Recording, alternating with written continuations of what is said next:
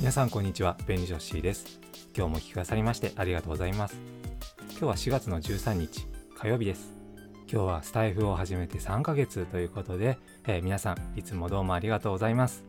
なんかあのいつも3ヶ月っていうのはあっという間に過ぎる感じがするんですけどもこのスタイフをやってる3ヶ月に関してはものすごくね濃い3ヶ月だなっていうふうに思いますね、まあ、本当に人生が変わったと言いますか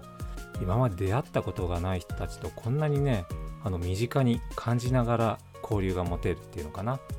それから心のつながりみたいなね絆みたいなのを感じたりしてすごく不思議なメディアだなっていうふうに思います、まあ、僕は本当にビジネスにつながればいいなっていうね あの思って始めたので、えー、まさかねこんな風に日常生活の一部みたいな感じでねあのスタイフに関わるとは思っていませんでした。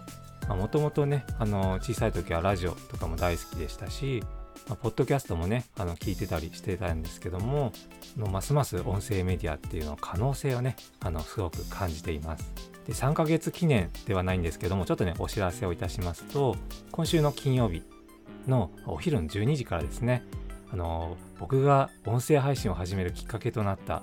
音声配信の教科書っていうねあの Kindle 本があるんですけどもそちらを書かれたエージェントゆきさんとあのコラボライブをさせていただくことになりました。でテーマが Kindle× 音声配信っていうことで、まあ、Kindle 出版でどうやるのとか売るためにどんなことするの？ね、えそういったことをねいろいろ聞いちゃおうと思いますのでぜひですね、まあ、Kindle にちょっと挑戦してみようかなというふうに考えている方はあの遊びに来ていただければと思います。アーカイブもね残す予定でおりますので来られない方は後ほどねそれもお聞きいただければと思います。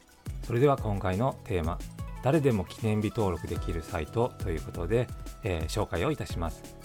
えー、一般社団法人日本記念日協会というサイトがあるんですけどもそちらでですね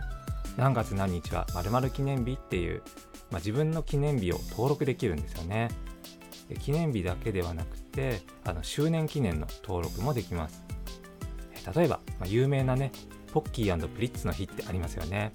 これはあの11月11日が記念日で、江崎グリコによって登録されています。これはまあ商品の形が数字の1に似ているということにちなんで、もともとね、あの平成11年11月11日から PR をしていたんですけども、それにね、由来します。まあ、秋の行楽シーズンということもあって、PR のいいチャンスでもあるんですね。でまた、今日4月13日に登録されている記念日を見てみると、一般社団法人浄水器協会がね登録した浄水器の日というものがあります。これは413で良い水っていうね あの語呂合わせに由来します。また恵美子の日という記念日もあります。あのこれはあのタレントの上沼恵美子さんのねあの誕生日にちなんで読売テレビが全国の恵美子さんにエールを送る日として登録しています。で記念日は毎月何日っていう形でも登録ができて例えばヤクルト本社が毎月13日をお父さんの日として登録しています。あの13は10たす3でねあの父さんの語呂合わせから来てますけども大黒柱のお父さんに感謝の気持ちを表す日なのだそうです。でこの記念日登録っていうのは国が認める商標登録とは違っていて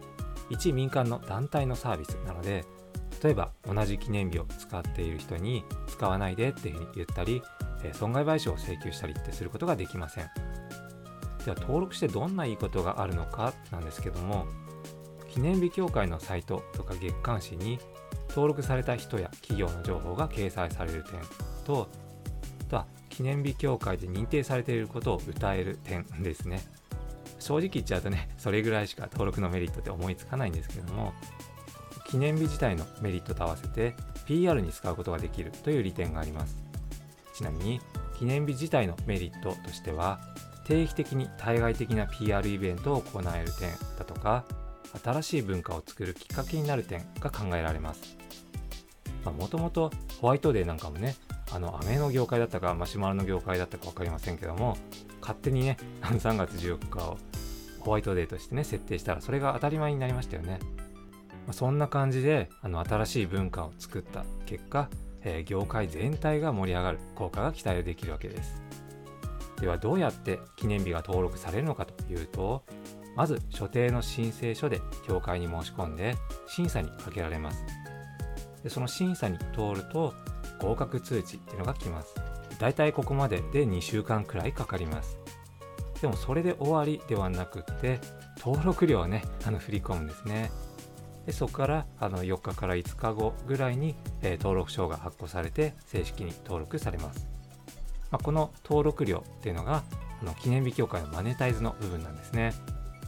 これサービスの提供にそこまでコストもかからないしね。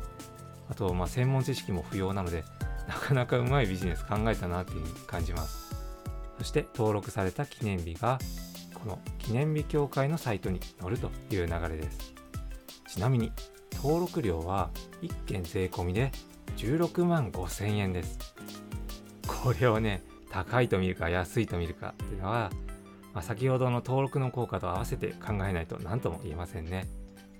ただ更新の費用は発生しないので長期的にね考えれば、まあ、悪くない出費と捉える人もいるんではないかなというふうに思います。で注意点としては先ほどもねあの説明した商標登録の問題があります。つまり記念日協会に登録をしてもそれをもって〇〇の日という言葉を独占できるわけではありません。それどころかですね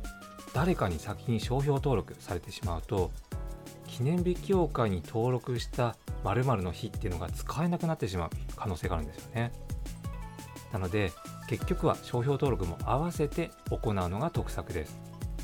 例えば12月10日のアロエヨーグルトの日っていうのは森永乳業によってね記念日登録されてるんですけども商標登録もねちゃんとされています。まあ、どうやら日本で初めてヨーグルトにアロエを入れてねあの発売したのが森永乳業らしいんですよね。でその誇りを守るために商標登録されてるんだと思います。